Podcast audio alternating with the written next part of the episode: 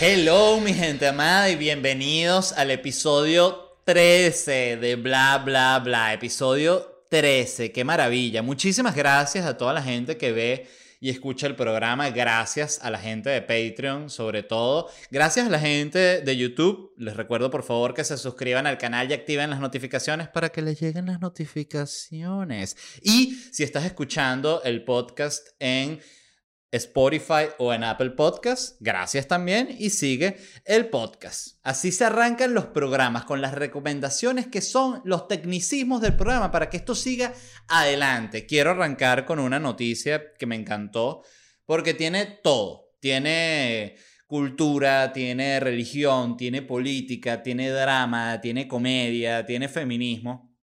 Y esa noticia es que Francia obligó al uso de máscaras para controlar el coronavirus, pero las burcas siguen prohibidas. Entonces, primero, ¿qué es una burka?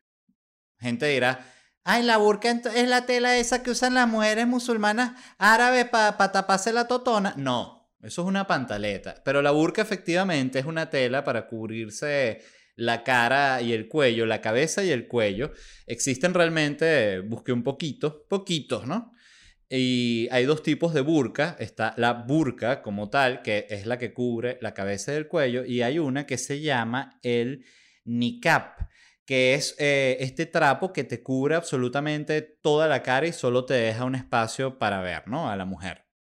En Francia han entrado entonces en una contradicción y una locura porque desde el 2010 está prohibido el uso de la burka y el niqab en, en, lugares públicos, ¿no? En Francia empezó primero en lugares, primero no podías estar en ningún lugar del gobierno o en una escuela y luego lo prohibieron para cualquier lugar público. Esto es, obvio ha sido un choque para la gente musulmana y ahora la contradicción en la que entraron en la locura es que por el coronavirus están obligando por ley a usar mascarilla, pero está penado por ley si usas la mascarilla musulmana. O sea, si usas cualquier cosa que te cubra la cara, pero que vaya con religión, específicamente la islámica. Y para hacer esta confusión incluso más compleja, también hace unos meses, por todo el tema que tuvieron las protestas de los chalecos amarillos en París, habían prohibido por ley usar máscaras en protestas. Entonces, porque la gente andaba con la máscara protestando, volviendo mierda todo, y bueno, la penaron eso también. Entonces, básicamente están vueltos un culo en Francia. Están como que, bueno, pero que ya va, epa, usted, ¿para dónde va con, esa máscara? ¿Usted es musulmán o es por el coronavirus o va, va a haber protestas? No, yo voy a robar un una joyería. Ah, entonces no hay ningún tipo de problema. Están vueltos un culo. Además hay penas distintas para cada tipo de máscara, ¿no?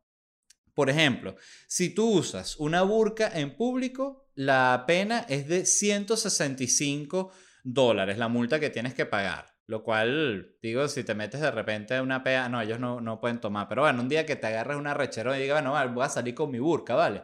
Te cuesta 165 dólares, que no me parece tan, tanto si quieres tener un acto de rebeldía cada dos, tres meses. La segunda pena, por ejemplo, si te cubres la cara en una manifestación, es, puede llegar a un año de prisión y una multa de 17.500 dólares. Y esta es la otra pena que hay para máscara, que para, para burka, patela, trapo en la cabeza, en la cara, es que si se comprueba que tú obligaste a tu mujer a usar una burka, una burka por, por cuestiones de religión, la pena puede llegar a un año de prisión y multas de hasta 38 mil dólares. Qué fuerte, ¿no? Es bastante. O sea, eh, si tú obligas a, tu mujer a usar una burka o una máscara para ir a una protesta, ya ahí le, te dan condena perpetua. A mí me parece que este caso es muy complicado porque básicamente lo que dice es que hay un trapo que está bien y un trapo que está mal, que en principio parece muy loco, pero realmente no lo es porque es que hay un trapo que es un trapo que no es cualquier trapo, ¿no? Y yo me puse a leer sobre este trapo. Eh, si hay alguien musulmán escuchando, quiero que sepa que no le digo trapo por ofender, digo trapo porque es un trapo. Eh, volviendo a los aspectos técnicos, ¿no? Que quería comentarles esto de la burka. Escuché, escuchen esto que leí. Algunas interpretaciones dicen que el velo no es obligatorio y que no es obligatorio frente a estos tres eh, personajes en particular, frente a los ciegos, hombres asexuados y hombres homosexuales. Entonces vamos a analizar esto, por favor. Si tú eres una mujer musulmana, si tú estás escuchando este programa, eres una mujer musulmana, estás obstinada de tu hombre, no quieres saber más nada de ese huevón, pero no quieres que te apedreen, ¿no? No quieres que te vaya a pasar algo malo. Quieres portarte mal sin que sea ilegal. Entonces lo que tienes que hacer es conseguirte un amante ciego y ya. Así de sencillo, te consigues tu buen amante ciego, un tipo apuesto, buen físico, ciego de bola, que no vea, no, que yo veo sombras, no, no. Ciego, oscuridad absoluta. Ese es el tipo de ciego que te tienes que conseguir para que no sea pecado ni estés haciendo nada malo. Y tú te desnudas frente a tu ciego. Y tu ciego pregunta, ¿ya estás desnuda? ¿Ya te desnudaste? Pregunta el ciego. Sí, papi, ya estoy como Mahoma me trajo al mundo. ¡Ah! ¡Qué rico! Pregunta el ciego. Y el ciego dice, mire, ¿cómo, cómo tienes las tetas? Tengo las tetas paradas como torreta de mezquita. El ciego, coño, no me grites. Bueno, fue una escena sexual un poco, poco rara, pero bueno, nunca había actuado una escena sexual de infidelidad musulmana, discúlpenme. Eh, vamos con la segunda parte de, esta, de estas prohibiciones eh, del velo, ¿no? Puedes usarlo, no usarlo frente a hombres asexuados, que también me resulta extraño, porque un hombre sexuado es un hombre que no siente deseo sexual, ¿no? Entonces, pero ajá, ¿cómo compruebas eso? Es tan fácil como mentir. Llega una mujer musulmana y te dice, mira, yo me voy a desnudar frente a ti. Que sepas además que estoy deliciosa. No se nota porque tengo este montón de tela encima, pero tengo un cuerpo que te cagas. Yo me voy a desnudar frente a ti, pero con la única condición de que tú me prometas y me jures que yo no te doy ni un poquitito de morbo. ¿Qué diría cualquier hombre del planeta? Me da cero morbo, cero morbo. Nada me podría dar menos morbo en mi vida. Por favor, desnúdate ya, amiga musulmana. Entonces, bueno, ya saben, hombres asexuados. Y tercero, esto me pareció lo mejor, es que tú puedes estar sin velo frente a un hombre homosexual que esta es la trampa atrapa gay islámico más grande del planeta, porque te dicen, no, solo puedes estar sin velo frente a tu amigo homosexual, pero estas son religiones que prohíben la homosexualidad y, son, y, cuando están en el gobierno la, la penan duro la homosexualidad, o sea, no es juego esta vaina. Entonces es como que, no, eh, si quieres eh, estar sin el velo, no hay problema con tu amigo gay. Y la mujer musulmana como que, ya va, pero la homosexualidad no está prohibida. Ay, sí, ¿verdad? Se me olvidó. Bueno, qué horror esta gente, de verdad. Y yo sí siento que evidentemente es un tema de, de opresión de la mujer, porque entonces, ¿por qué no lo, no lo llevan los hombres? Eh, creo que entonces lo justo sería que, ok, bueno, vamos a hacer algo. El velo lo van a llevar solo los hombres y las mujeres bellas, tan jodidos. Entonces, coño, hay igualdad. Entonces, si un hombre es así como una princesa muy bonito, brother, ponte tu niqab de una. Aquí no hay tu tía. Me parece. Me parece un poco. Este tema es, bien extraño, porque fíjense la, la cuestión aquí. Yo creo personalmente que tú deberías tener permitido usar la máscara que a, ti se te dé la gana. Si tú quieres usar una máscara por el coronavirus, este, que ahora hay que usarla, pero más allá de eso, si tú quieres usarla, cuando ya no haya que usarla obligatoriamente, úsala porque se te da la gana. Si tú quieres usar una máscara por razones religiosas, me parece también que la deberías usar porque se te da la gana. Incluso si tú quieres ir eh, a tu trabajo con una máscara de Batman, tú deberías poder tenerlo permitido. Y muchas dirán, no, pero ¿por qué? ¿por qué no? Si tú eres un contador, y a ti te gusta Batman que jode, y tú quieres ir a tu trabajo con tu máscara de Batman, si tú igual vas a hacer todo tu trabajo, vas a llenar todas tus tablas de Excel y vas a hacer todo tu pedo de contador, ¿cuál, ¿qué cambia que tengas una máscara de Batman? No cambia absolutamente nada. Va a hacer que tu trabajo sea mejor, peor. No va a ser lo mismo porque es una cosa totalmente estética. La cuestión es que este trapo es un trapo especial. Este no es cualquier trapo. Este es un trapo distinto. Entonces la cuestión es la siguiente. A mí me, me pareció un poco extraño leer este artículo y ver la cantidad de gente que había en Francia eh, abogando y protegiendo los derechos individuales de los musulmanes, que me parece genial y me parece lógico y me parece positivo, pero a la vez me parece extraño que estás defendiendo eh, los derechos individuales de personas que si llegaran al poder eh, penalizarían la homosexualidad le quitarían una cantidad gigante de derechos a las mujeres. Entonces hay un balance ahí que, me, que es muy confuso y es donde eh, las cosas no son ni blanco ni negro. Hay un punto que es como que, sí, ya va, sí pueden usar el trapo, pero hay que hablar del trapo. Es como que, y si tú llegas al poder, si llega alguien eh, a la presidencia en Francia, Italia, España, cualquier país, europeo que tenga muchos musulmanes, esa persona va a obligar a que todos los otros usen el trapo. Esa es realmente la conversación. Pero bueno, se lo comparto también para que ustedes lo, lo discutan en sus casas, chicos. Déjame revisar que aquí pongo a veces. Ah, listo. Em, les quería comentar de un, de un blog que descubrí que se llama Pornhub Insights. Este es el blog de Pornhub, la página pornográfica, ¿no? El equipo de ellos tiene esta página que publica informes sobre las búsquedas que se dan en la página pornográfica, ¿no?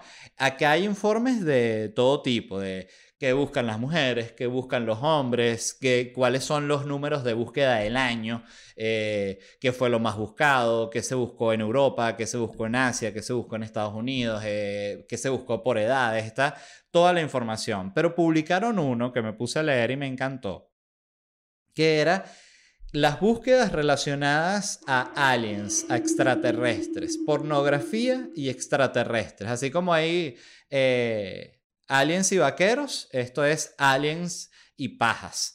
Entonces, los términos más buscados fueron, número uno, alien impregnation, sea, embarazo alien. Mamá, que preñada de un alien. Ay, mija, no puede ser. La mamá racista. Y ese alien que es blanco, es negro. No, mamá, él es verde. Ay, gracias a Dios, mija. Qué horror, por favor.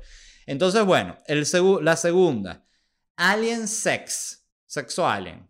Clarito. La tercera, alien hentai. Porque sí, todo hay que. Todo lo que tenga pornografía tiene la versión japonesa animada. Qué impresionante, ¿no? A mí esa vaina de verdad no me gusta, no me llama para nada la atención. Pero bueno, hay gente que le gusta esa vaina que si ve Homero con el huevo parado cogiéndose a March y Lisa viendo, que uno dice, pero qué horror. El número 17 era el que les quería leer, voy a dar un salto. El 3 al 17 es Alien Pussy. Alien Pussy. Gente que quiere saber cómo es la vagina alien, la totona extraterrestre tan famosa en el universo. Muy interesante. Y una cosa ah, asociada a esto es que las, las, mujeres son las que más buscan la pornografía extraterrestre y mujeres específicamente de 18 a 24. Y me puse a leer sobre cuáles eran los hábitos de búsqueda de pornografía de las mujeres y me pareció fascinante, porque lo primero que suelen repetir mucho es que lo que más buscan las mujeres es porno gay masculina. Qué increíble, ¿no? O sea, así como a los hombres nos encanta ver videos de lesbianas, a las mujeres les encanta ver videos de gays. Qué cosa tan fascinante. Nos parecemos mucho, o sea, decimos siempre que somos muy distintos y realmente pareciera que no. O sea, cuando buscas los hábitos de búsqueda, sobre todo en Internet, ves que las mujeres y los hombres son muy parecidos, buscan las mismas vainas. Lo que más buscan las mujeres aquí eh, dentro del porno gay es gay black sea, traducción, marico negro, marico negro. No, no hay. Ah, bueno, gay black. Entonces buscan su marico negro y dedo y dedo y dedo. Y fíjense qué interesante esto porque demuestra dos cosas. Primero, lo que ya dije, que es que hay muchas similitudes entre los hombres y las mujeres. Los hombres buscan videos de lesbianas, las mujeres buscan videos de gays. Pero lo que me parece más interesante de esto es ver que la gran parte de la audiencia, o una parte muy, muy, muy importante, muy grande, de la audiencia del porno gay son heterosexuales, pero del otro sexo. Es decir, el porno lésbico está hecho en gran parte para los hombres heterosexuales y el porno gay está hecho en gran parte para las mujeres heterosexuales. Y es natural, es natural, es totalmente natural, porque si tú eres un hombre heterosexual y tú ves un video de dos hombres besándose, tú piensas, mm, no quiero, no, no me gusta, no me provoca. Pero tú ves un video de dos mujeres besándose y te cambia por completo tu opinión. Tú dices, qué vaina tan rica. Viva la homosexualidad. Te cambia por completo. O sea, dos hombres besándose es como, ah, dos mujeres besándose, viva, viva la homosexualidad, más homosexualidad. Es así. Pero bueno, también se los dejo para la casa para que lo piensen y lo hablen en pareja. Háblenlo en pareja. Para cambiar de tema, quería hablarles de un término que me fascina, que es un término alemán, creo que la pronunciación es Schadenfreude. Schadenfreude, que es el término que se designa para el sentimiento de alegría o satisfacción generado por el sufrimiento, infelicidad humillación del otro. Es decir, cuando tú te alegras por la desgracia ajena. Eso es lo que significa este término. Y me parece fascinante porque hay tantos ejemplos de este sentimiento. Por ejemplo, cuando alguien que es muy, muy, muy exitoso le pasa algo malo que para como su vida, tú ves, y yo lo he sentido, que hay como un sentimiento de gozo y de alivio y de alegría, como que, ah, por fuera eh, siempre las apariencias, ¿no? Siempre uno tiene que lucir bueno por fuera. Eso es importantísimo. Por favor, toda la gente que esté escuchando esto, nunca, nunca, nunca se olviden de fingir que son buenos. Eso es código humano, coño, básico, por favor. Entonces, hacia afuera es como que, claro, no, no, no, qué horrible esto que le pasó a esta persona tan exitosa, ¿vale? También que le estaba saliendo todo, chico, qué, qué lástima, qué lástima. Y por dentro es y que... Ah, me alegra. Ya tu vida no es tan perfecta, ¿verdad? Marica. Verse. Se puso súper feo, como un duende. Em, esto pasa también, un ejemplo clásico de Schadenfreude, Schadenfreude es que eh, cuando una persona que era muy, muy famosa ya no lo es. Tú ves que la gente se lo goza es impresionante, se lo gozan. Y mira, ya no es famosa. Yo nunca lo fui. Es feísimo, feísimo, pero todos lo hemos sentido, ese sentimiento, coño, de ver la desgracia ajena y gozársela. Es sabroso. Y cuando le pasa a alguien, porque una cosa es cuando ves la desgracia de alguien que de repente no te cae muy bien o simplemente eso, alguien muy, muy exitoso que lo viste fracasar en algo y te da como esa sensación de alivio y de gozo. El, el clímax de este sentimiento es cuando le pasa algo malo a alguien que tú le deseaste mal, que tú dices, ¡Ah! tengo poderes, es increíble, es increíble, es increíble, y te lo gozas, que ahí es cuando uno alcanza realmente su máximo nivel de mezquindad, tú te enteras que a alguien que tú odias le pasó algo malo y te enteras y es y que... ¡ah! Y dices, ya va, déjame, déjame vivirlo, déjame respirar este momento, déjame gozármelo, déjame sentarme un momento simplemente a regocijarme en la desgracia de mi enemigo. Y te lo respiras así.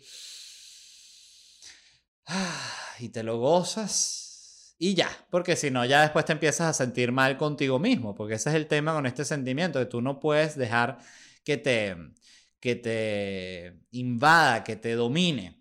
Y yo siento, la razón por la cual estoy hablando de este término, Schadenfreude, Schadenfreude, Schadenfreude, no, Schadenfreude. Disculpen, no, no sé hablar alemán, es la verdad. Estoy haciendo mi mejor esfuerzo. Eh, el gozarse la desgracia ajena. Yo siento que en este momento estamos como en la era de oro de ese sentimiento y les voy a explicar por qué. Yo leo eh, mucha prensa porque me llama la atención eh, la cantidad de artículos que salen condenando empresas, o sea, condenando industrias y digo a razón de la pandemia. O sea, eh, el otro día voy a hablar específicamente de uno que leí que resume todo esto que estoy comentando. Leí uno sobre la industria de los cruceros. Y esta persona, este articulista, decía primero que la industria, él hacía la aclaratoria al inicio, como siempre, hacia afuera, nunca mostrar la mezquindad, nunca mostrar el odio. Eh, hacia afuera era eh, lamento mucho, decía el artículo, todos los trabajos que se han perdido, pero seamos honestos, ahí mismo cambiaba de tono. Y decía que la industria del crucero era despreciable, era contaminante, era estúpida, era banal. Y realmente el artículo pasaba de ser un análisis sobre una industria que puede em-, empezar a vivir una depresión muy grande, una recesión sin precedentes. Y el artículo se convertía realmente en un regocijo de, una lista de gente que no iba a poder trabajar. Entonces, el, que maneja el crucero, ese no va a poder trabajar. Y los que trabajan en, en las máquinas, todos los de la, tripulación, nadie de esa gente va a poder trabajar. Y todos los pueblitos donde el crucero este va a parar y, y, el turismo, nada de eso más nunca. Y tú dices, pero ya va, de nuevo, repito, ¿es un análisis o te estás gozando toda la gente que no puede trabajar? Me ha generado muchísima confusión, muchísima confusión, porque eh, como siempre dices, pero ¿será que estoy paranoico? Pero es que el tono es de gozo. Y a mí me ha pasado incluso cuando he comentado en Twitter cosas respecto al stand-up. Me pasó el otro día que un tipo me escribió que coment... no, mentira, no fue respecto al stand-up. Comenté respecto al tema de los delivery, que dije, ¿cómo es posible que se nos recomiende usar delivery como que estamos siendo unos héroes cuando lo que estás es exponiendo a otra persona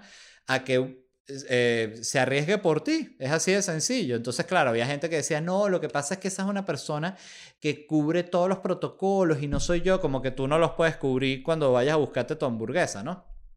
Entonces, el punto era que gente se arrechaba porque al yo decir que una persona delivery se estaba arriesgando, lo asumían como que yo estaba diciendo que la gente que es, delivery está pelando bolas, que primero en gran parte sí, porque justamente el trabajo de delivery eh, eh, lo agarra mucha gente que está en la necesidad de un trabajo rápido y esa es una realidad y ya, o sea, no Bill Gates no es delivery. Entonces se arrechaban conmigo y un tipo me comentaba en el tono, eh, me decía, bueno, eh, los que estamos haciendo delivery sí estamos ganando dinero, no como tú que no te puedes presentar, quizás eh, deberías hacer delivery, puede ser una buena opción para comediantes, pero él no lo decía como en el tono, exactamente, en el tono, oye, ahora en estos momentos para los comediantes puede ser una buena opción para hacer dinero. Primero como que todos los comediantes están chupándose así un solo pollo de pollo que tienen, que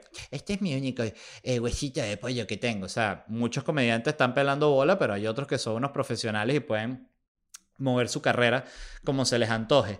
Pero era el tono, y ese tono lo he visto mucho, que es el tono de gozo por la desgracia del otro. Lo odio. Lo odio cuando es hacia mí, cuando, obvio, cuando yo lo siento hacia otros es totalmente justificado y permitido, pero justamente esa es la mezquindad humana y bueno, eso ya han visto que es un tema que a mí me gusta mucho y van a ver que lo voy a seguir hablando a cada rato.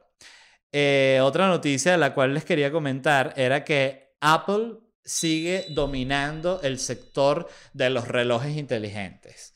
Eh, esta noticia la quiero comentar justamente porque yo no entiendo a la gente que usa los relojes inteligentes, porque es como que tú le dices, ¿pero qué es? Y te dicen, no, es igual que como todo lo que tienes en el celular, eh, que es así perfectamente cómodo verlo así a este tamaño, ¿no? Y que ya estás acostumbrado. Es eso, pero aquí pequeñito en mi muñeca, ¿no? Entonces yo aquí puedo buscar mi canción pequeñita y puedo ver aquí mi, mira, pequeñito Twitter, mira, aquí, ¿ves? Este tweet que dice, no logro leer, está muy chiquito, pero debe ser comiquísimo.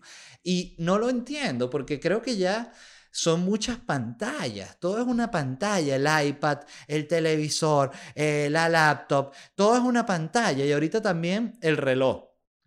Creo que es demasiado. Yo, algo que, que me llama la atención de este tema es cómo eh, todo, todo, todo, todo tiene una pantalla y le están poniendo pantalla a todo. Pronto, esta mesa que tengo aquí va a tener su propia pantalla que te va a decir cuánto está de batería la mesa, si le llegaron mensajes a la mesa, la silla va a tener pantalla, la laptop va a tener una pantallita pequeña que te dice cómo está yendo la pantalla más grande, ¿no? Para que, que la pantalla no se sienta como, ay, yo no tengo pantalla. No, la pantalla tiene su pantalla.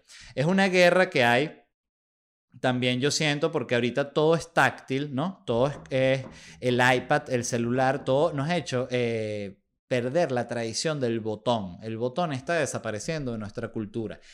Uno de los lugares donde sobrevive el botón es el control remoto. El control remoto es de las pocas cosas donde el botón así clásico de goma grande sobrevive. Que por cierto, qué sabroso cuando conoces el control remoto de tu televisor también, que lo puedes usar así en la oscuridad sin ver. Así que sabes dónde están todas las, todas las, los botones, sabes dónde está el de dormir, dónde está el del menú, dónde está el de apagar, dónde está el de mute. Todos los botones los sabes, ¿no? Cuando el, control remoto es nuevo, tú tienes que prender la luz del celular para ubicarte y decir, ah, ok, aquí está.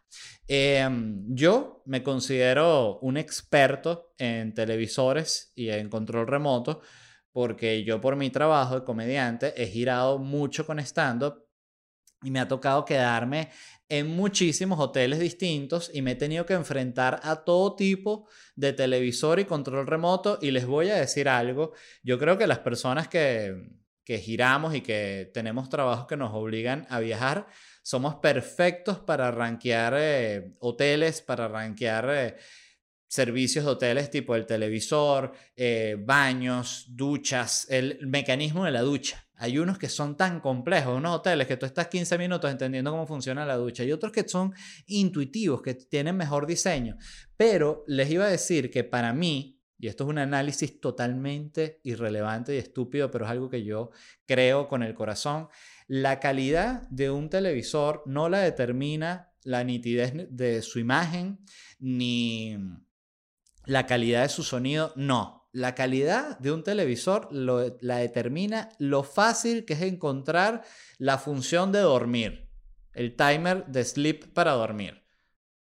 Los televisores buenos tienen un botón en el control remoto que dice sleep y tú ahí le das directo. Pero hay televisores que casi que pareciera que se ponen el reto de que tú no encuentres dónde está el puto timer.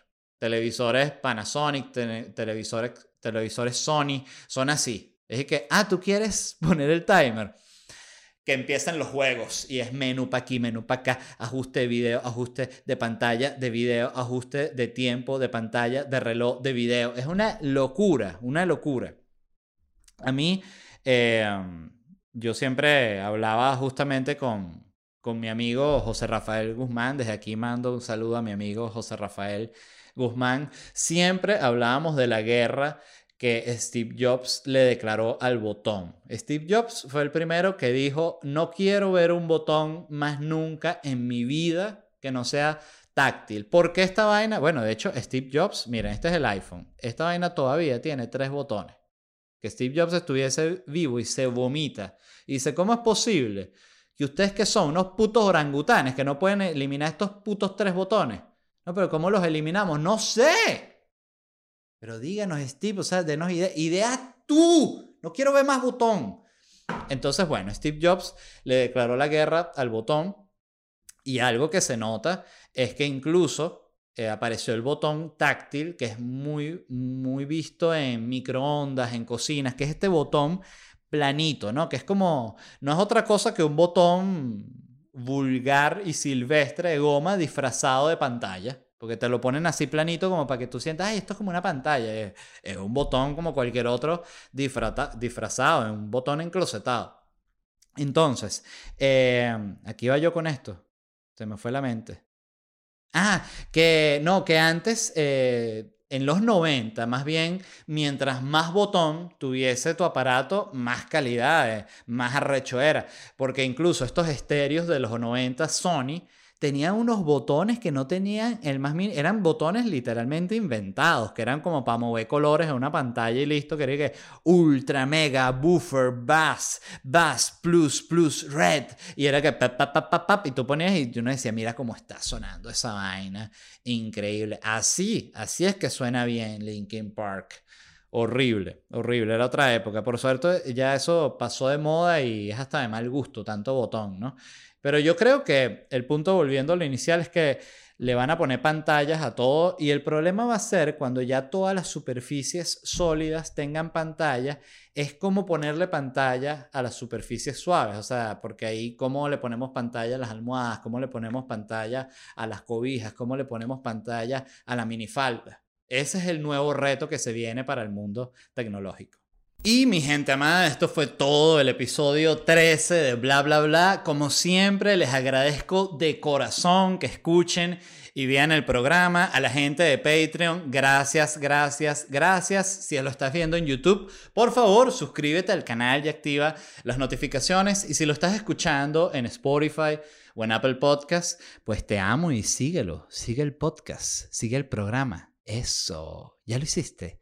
Es muy fácil. sí, es ese, es ese botón. Clic. Ahí. Muy bien. Les quería comentar, tengo una noticia para esta semana y es que vamos a hacer la primera entrevista, que de nuevo no quería ser solo una entrevista porque me parecía un poco aburrido, quería hacer algo más. Y es por eso que creamos este concepto llamado LED de noche, que será los domingos en la noche y es un, un concepto que no es otra cosa que una reunión online en la cual yo voy a tener uno o más invitados con los cuales voy a hablar y, con, y en la cual también la idea es que al final yo interactúe con la gente que está conectada al Zoom y pueda responder sus preguntas, pueda hablar con la gente y, bueno, hacerlos reír, porque al final lo que soy es un comediante, chico, es así, es así. Entonces estén pendientes porque la primera será el domingo 17 y el invitado será Nanutria, que es una persona que yo quiero y admiro mucho y que es muy especial para mí. Entonces, estén pendientes de eso. Ya voy a estar dando más información pronto en mis redes sociales y no me quería despedir sin antes dar, por supuesto, como siempre, las gracias a la gente de Whiplash Agency. Aquí van a estar saliendo sus redes sociales y su página web. Pero si quieren realmente ver su trabajo, vayan a ledvarela.com .com, que es mi página web, y ellos se encargan de todo el funcionamiento de esa página y toda la automatización. Ejemplo, yo tengo una tienda online que funciona en mi página web y ellos se encargaron de montar esa tienda y ese tipo de servicio tiene muchísima utilidad en tiempos actuales. Así que revisen Whiplash Agency y sin más nada que decirles, me despido y nos vemos en unos días.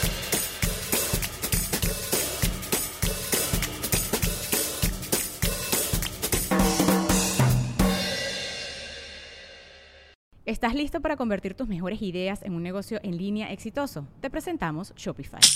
Tal vez no lo sabías, pero nuestro podcast More Than Mamis es un negocio y lo empezamos por supuesto para desahogarnos y hablar sobre la maternidad, no para convertirnos en expertas de ventas y del e-commerce. Así que sí, necesitábamos ayuda para vender nuestro merch y poner en marcha nuestra tienda. ¿Y cómo suena con Shopify? Llegó otra venta. Shopify es la plataforma de comercio que está revolucionando millones de negocios en todo el mundo. Ya seas un emprendedor desde tu casa o desde donde sea, Shopify es la única herramienta que necesitas para iniciar, administrar y hacer crecer tu negocio sin dificultades. Con Shopify puedo gestionar pedidos, envíos y pagos desde cualquier lugar, brindándote toda la información y estadísticas de tus ventas al detalle. Regístrate para un periodo de prueba con tan solo un dólar al mes en shopify.com barra sonoro, todo en minúsculas. Ve a shopify.com barra sonoro para llevar tu negocio al siguiente nivel. Shopify.com barra sonoro.